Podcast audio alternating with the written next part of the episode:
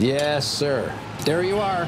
That is a perfect hot pastrami sandwich. Fantastic. The man is a living legend. Look at the menu. At this very delicatessen, they named the sandwich after him. Midi sur TSF Jazz. Le vert, c'est un mélange de bleu et de jaune. Ceci dit, la, la salade verte ne peut pas être un mélange de salade bleue et de salade jaune. Jean-Charles Doucan Daily Express. Keith Jarrett est une star et lui en est d'ailleurs parfois fait un reproche qui n'est pas fondé musicalement. Ainsi débute la passionnante et très instructive biographie que Jean-Pierre Jackson consacre à ce monument du piano. Au fil d'une carrière qui s'étale sur plus de 50 ans, Keith Jarrett a opéré une synthèse tout à fait unique allant du clavecin au Fender Rhodes, de Bach à la musique contemporaine en passant par le jazz sous toutes ses formes, le gospel, la folk ou encore les traditions musicales moyennes orientales. Keith Jarrett a signé près de 170 albums, des heures et des heures d'enregistrement n'ont à ce jour pas encore été publiés. Chaque nouveau disque, chaque nouveau concert, où que ce soit dans le monde, est un événement, qu'il soit en trio ou en solo, que la prestation soit improvisée ou dédiée au Great American Songbook, ces fameux standards dont il explore les possibilités et révèle l'infinie beauté comme personne. Kiss Jarrett, c'est donc un ouvrage qui vient de paraître chez Actes Sud et on en parle ce midi avec vous, Jean-Pierre Jackson. Merci d'être avec nous. Bonjour. Bonjour. Mille merci d'être à nos côtés. Comment allez-vous? Ben écoutez, pour l'instant ça va, mais le pire est à venir. Alors avant d'entrer dans, dans, les détails de votre ouvrage et, et, de la carrière de Keith Jarrett, après des ouvrages consacrés à Charlie Parker, à Benny Goodman ou euh, encore à Oscar Peterson, qu'est-ce qui vous a donné envie de vous pencher sur le cas Keith Jarrett? Bien d'abord parce que je pense que c'est une carrière euh, tout à fait passionnante. Je m'intéresse en particulier au lien euh, du jazz avec la musique classique. Et Keith Jarrett est un, une des figures possibles dans l'alliance du, jazz et de la musique classique. Il y en a qui jazzifient le, la musique classique. Pour Keith Jarrett, ce sont deux domaines tout à fait distincts. Et c'est ça qui m'a intéressé parce que je me demandais s'il y avait, comment dire, une interférence, si le jeu pianistique lié au jazz, dans la tradition du jazz, et Dieu sait qu'il la connaît parce qu'il a fait Art Blakey, Charles Lloyd, etc. Donc il connaît tout ça. Et est-ce que ça avait une influence? Est-ce que ça colorait son interprétation classique. Ça, c'était une chose qui m'intéressait beaucoup. La deuxième, c'est qu'évidemment, il n'existe aucun ouvrage en français sur Keith Jarrett et que par conséquent, il y avait une opportunité éditoriale, j'allais dire, tout à fait intéressante. Et Actes Sud a eu l'excellente idée d'accepter qu'il y ait un livre donc consacré à Keith Jarrett. Alors, euh, Jean-Pierre Jackson, pour, vous, il existe une sorte de malentendu concernant Keith Jarrett, c'est que pour beaucoup de monde, il n'est l'homme que d'un seul disque, le Colne Concert, un disque reprenant une performance entièrement improvisée et captée à l'Opéra de Cologne le 24 janvier 1975.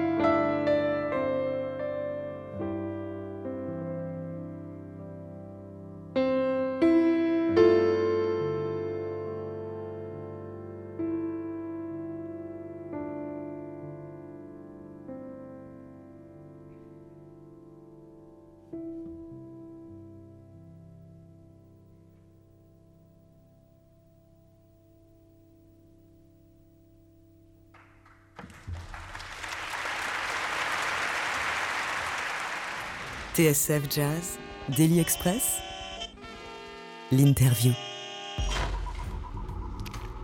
À notre table ce midi, Jean-Pierre Jackson, vous venez euh, de publier un ouvrage consacré à Keith Jarrett aux éditions Actes Sud. Là, on vient d'entendre la dernière partie du mythique Con Concert qu'il a interprété Keith en solo euh, en janvier 1975 euh, à l'Opéra euh, de Cologne. Alors, vous nous expliquez dans, cet ouvrage que même si c'est le disque que tout le monde connaît, pour les gens euh, parfois qui j'arrête, c'est avant tout le Con Concert, euh, ça a pourtant failli partir de travers concernant euh, cette, cette prestation. Pour quelle raison? Qu'est-ce qui a fait qu'elle n'était pas destinée à, à rentrer dans les, dans les annales et dans la légende, cette, cette prestation?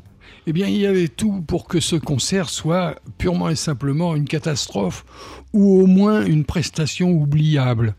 Euh, la veille, il avait joué en Suisse. Il était allé de Suisse à Cologne dans la Volkswagen du producteur euh, Manfred Eicher. Euh, il n'avait pas dormi depuis deux jours. Et lorsqu'il est arrivé sur la scène du théâtre de Cologne, Auparavant, il était allé au restaurant, on lui avait servi très rapidement, parce qu'ils étaient en retard, des plats très épicés et, dit-il, absolument abominables. Ouais, des plats Rien italiens. rien n'allait. Donc rien n'allait.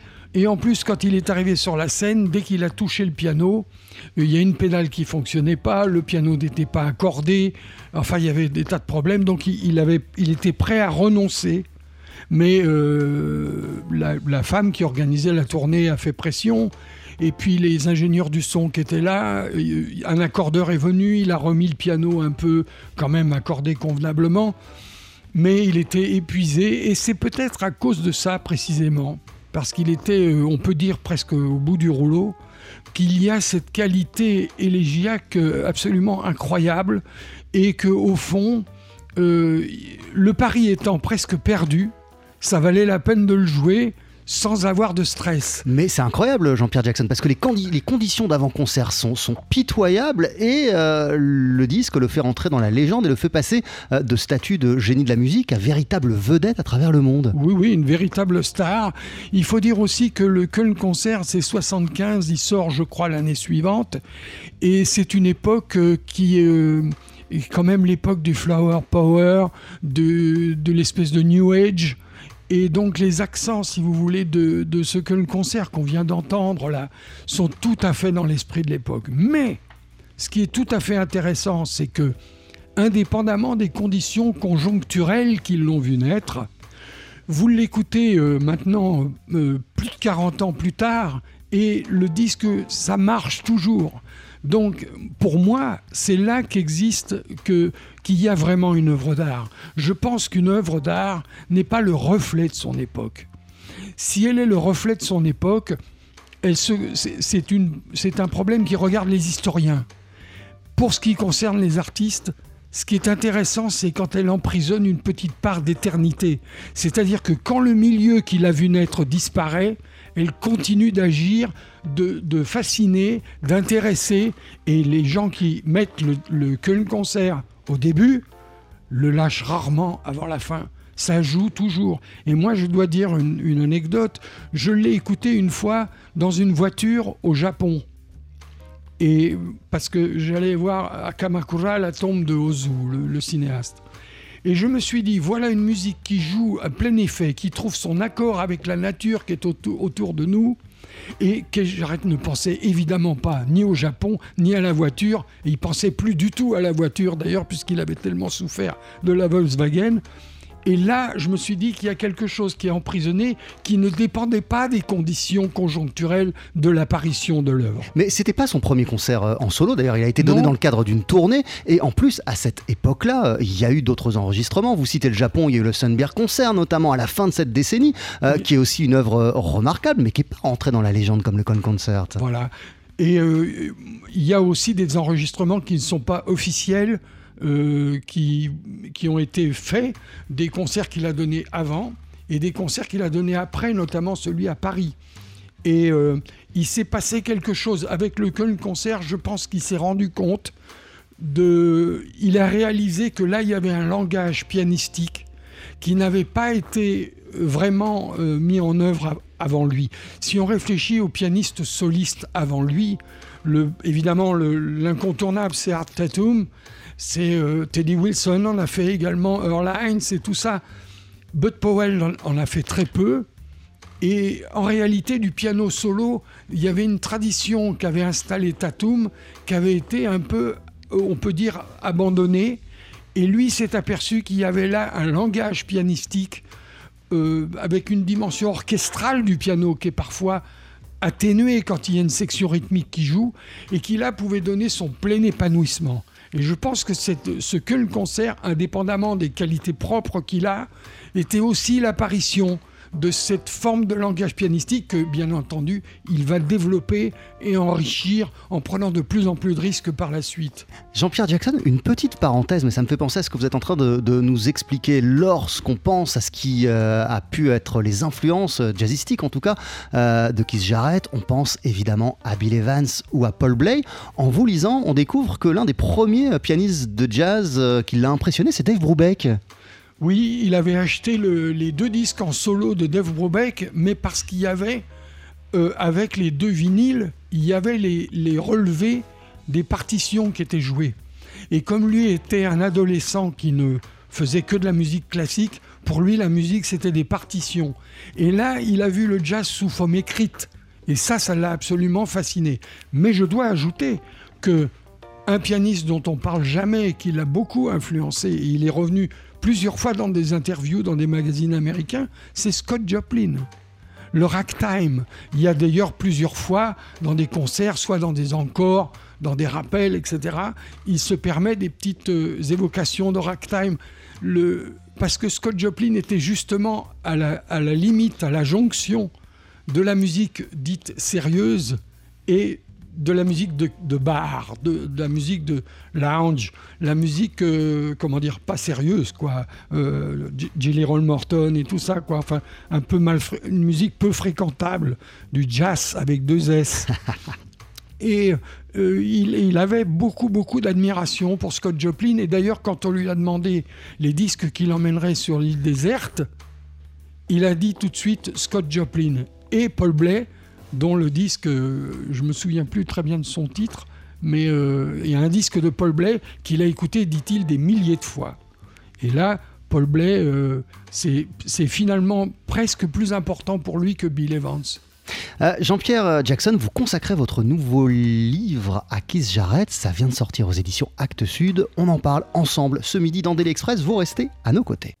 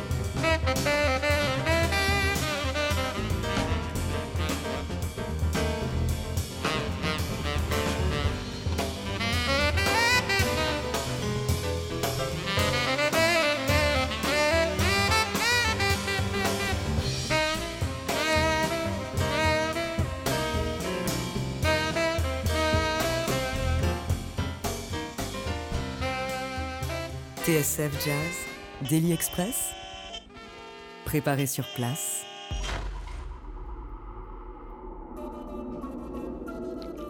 Avec Jean-Pierre Jackson à nos côtés pour parler de l'ouvrage que vous consacrez à Keith Jarrett. Ça vient de sortir chez Actes Sud. Euh, il y a des milliards de choses concernant Keith Jarrett à diffuser en, termes de musique et de sujets euh, à aborder. Là, à l'instant, on a entendu son quartet européen, l'un des deux quartets qu'il animait dans les années 70. Ici, en l'occurrence, avec Yann Garbarek au saxophone, Palais Danielson euh, à la basse, Jon Christensen à la batterie. Et c'était un morceau baptisé Late Night Willie, extrait de l'album Personal Mountains. Mais avant de parler des années 70, euh, euh, vous vous montrez dans votre ouvrage que euh, avant le Call Concert, il y a une vie et qu'il a fait, il a accompli de sacrées choses, Keith Jarrett, et vous remontez jusqu'à son enfance où on comprend que dès le départ, dès le premier jour, la musique occupe une place essentielle pour lui et dans son environnement familial. Quelle est précisément la place que tient la musique dans sa famille et lorsqu'il est enfant? Alors, euh, sa mère jouait de, plusieurs instruments, son père était un grand mélomane. Je précise que c'est une descendance euh, euh, hongroise et son père se, revendiquait être français. Alors, est-ce que je peux vous interrompre deux secondes? Parce que aussi dans votre, dans, votre ouvrage, durant cette partie, Jean-Pierre Jackson, vous précisez qu'il n'a aucune origine afro-américaine qui se j'arrête. Pourquoi cette précision? Et les, parce qu'il y avait une tendance, si vous voulez, quand quelqu'un est un très grand musicien, euh, surtout de ce calibre, on se demande comment se fait-il que quelqu'un qui n'est pas afro-américain puisse arriver à ce niveau, parce qu'il faut bien reconnaître que la plupart des grands créateurs de jazz, euh, si on veut bien euh, mettre à part Bill Evans et, deux ou trois autres, sont afro-américains. Et par conséquent, d'autant que Kejaret portait la coiffure afro, on a tendance à penser que, évidemment, il était afro-américain. Et il y a une anecdote que j'aime beaucoup. Un jour, Ornette Coleman lui dit Tu dois être noir. Il faut que tu sois noir. Et que j'arrête lui répond Je sais, je sais, j'y travaille. Alors, euh, ceci étant précisé dans votre ouvrage, revenons à son enfance. Il grandit dans quel environnement et quelle place tient donc la musique? La musique tient une place euh, essentielle. Euh, jusqu'à ce qu'on lui achète un piano que, le, que les parents achètent pour 50 dollars dans une vente aux enchères. Il, il, dort près du piano, il passe ses journées au piano et très vite la question se trouve posée pour lui des leçons, de l'apprentissage du piano.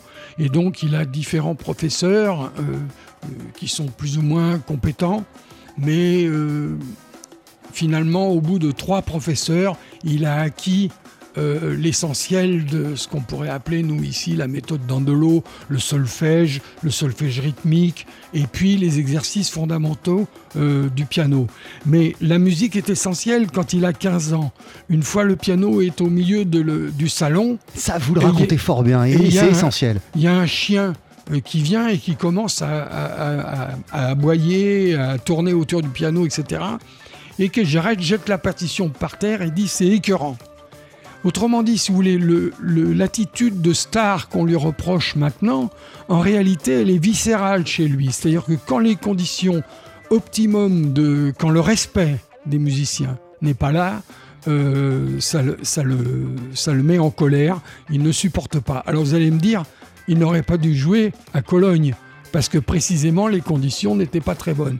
Mais il était complètement fatigué et je crois qu'il s'est même pas aperçu lui-même qu'il jouait. Il le dit d'ailleurs, il était dans une espèce de transe et euh, par la suite, il a toujours fait attention à ce que les conditions soient bonnes et dans son enfance, la musique est au cœur. Il donne les premières prestations, les premiers concerts quand il a 7 ans, 5 ans. Et il est... À 5 ans, il fait de la télé. Euh, enfin, il, il, fait le show de Paul Whiteman. Voilà, à une émission télé. À 7 ans, même pas, euh, il, donne ses premiers euh, concerts. Et l'année suivante, il fait une première performance en solo. Oui, c'est ça. avec, et il est en haut de l'affiche où ce qui est très intéressant, c'est que dès l'âge de 7 ans, il joue des petites compositions à lui. Walk in the Zoo, notamment. Voilà, Walk in the Zoo, qui est inspiré un peu de la musique de Saint-Saëns, du carnaval des animaux. Mais dès le début, son, son, la prestation musicale, pour lui, est liée à la composition. C'est ce que, aussi ce que j'ai essayé de montrer, c'est-à-dire que le Keith Jarrett, pour moi, et je, et je peux me tromper, Mais pour moi, ce n'est pas un pianiste qui par ailleurs compose. C'est un compositeur qui se trouve jouer du piano. Et euh, quel rôle euh, la musique euh, joue-t-elle dans la vie de Keith Jarrett? Elle doit avoir quelle fonction pour Keith Jarrett la musique? Parce que vous nous expliquez dans cet ouvrage qu'elle doit régner en maîtresse absolue la musique. Qu'est-ce que ça veut dire? Pour lui, il la voit comment cette musique-là? Cette musique avec un grand M. Je crois qu'il s'explique à plusieurs reprises dans des livrets d'albums où il donne la dimension, on peut le dire, métaphysique qu'il accorde à la musique et qui est, j'ai essayé de le montrer, qui est proche de ce que un certain nombre de philosophes avaient déjà euh, approché, comme Yankelevitch, comme Schopenhauer, comme Nietzsche. Et ils avaient déjà approché cette dimension métaphysique de la musique, et Beethoven également, qui parle d'une révélation plus haute que toute sagesse. Or, la sagesse est un concept humain, donc une révélation plus haute, ça veut dire qu'il y a une dimension sacrée. Et pour Kejaret, qui a lu Gurdjieff, qui a lu euh, euh, les penseurs du Bhagavad Vita, les penseurs de l'Inde, etc., il y a une dimension sacrée dans la musique. Il n'est d'ailleurs pas le seul. Je vous rappelle que John Coltrane et bien d'autres ont toujours clamé qu'il y avait une dimension évidemment sacrée dans la musique. Ce qui ne veut pas dire une dimension religieuse une dimension sacrée. Je parlais tout à l'heure du fait que les œuvres échappent aux conditions conjoncturelles qui les ont vues naître, ça veut dire qu'elles emprisonnent en quelque sorte un mystère qui résiste au temps, qui résiste au temps qui va. Et donc là, il n'y a pas d'explication. Pourquoi telle œuvre résiste au temps qui passe et telle autre y succombe et ne se contente de refléter les conditions qui l'ont vu naître. Et, et j'arrête assez tôt, en fait, dès les années 80 euh, dans ses premières, expérimentations en studio. Et on, peut évoquer l'album Spirit et d'autres, ou l'album qui fait en duo avec Jack de Jonette, expérimente une dimension quasiment métaphysique de la musique. Et ça, c'est une ambition qui est assez rare dans l'histoire du jazz et même d'ailleurs dans la musique classique, parce qu'il y a beaucoup de musique classique qui est une musique à programme ou une musique de commande il est rare que les compositeurs aient une ambition aussi haute au, euh, niveau de la métaphysique. Alors, la religion est tout de même, euh, est tout de même présente durant, durant son, enfance, et puis on parlait euh, d'un caractère un peu mystique qu'il accorde à la musique. Est-ce la raison pour laquelle, par exemple, au milieu des années 70, il va dans une vieille abbaye pour enregistrer tout un disque sur un orgue?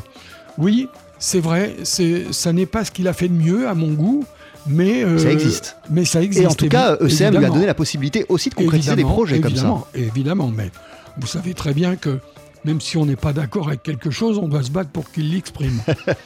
et donc, euh, oui, oui, il a fait ce disque à l'orgue, et la dimension mystique est, quasiment constante, que ça soit la référence à, à, l'Atlantide, avec euh, le, disque de Jack de Jonette, ou après le disque qui s'appelle Hymns, où ou d'autres. Euh, en fait, cette dimension mystique est quasiment toujours présente. Dans ces concerts en piano solo, les influences, par exemple gospel, sont absolument constantes. Là, la dimension sacrée est absolument évidente. Et à part les, rappels, et encore, où là, il se rabat sur des standards, etc., que d'ailleurs il interprète d'une manière qui tout sauf euh, le métier, c'est euh, vraiment, il, est, il est décortique et il, il, comment dire, il donne à chaque modulation toute la place qui lui revient et il prend son temps avec, alors que en général, quand les gens jouent les standards, c'est 32 mesures avec pont et euh, il faut que ça tombe. Et lui prend son temps, décortique et, j'allais dire, élève la composition d'origine jusqu'à une espèce d'hymne. Et au fond, une fois, il dit dans une pochette de, disque, je me souviens plus très bien laquelle, que tout ce qu'il a joué, au fond, pourrait s'appeler hymne. Ces standards dont vous parlez, euh, il commence euh, à les jouer très régulièrement dès 1983 avec Jack de Jonette euh, à la batterie et Gary, Peacock à la contrebasse à travers notamment un premier album qui s'appelle Standards Volume 1. Et vous restez évidemment avec nous, Jean-Pierre Jackson. Vous êtes notre invité dans Daily Express. On parle du livre que vous consacrez à Keith Jarrett. C'est sorti aux éditions Actes Sud.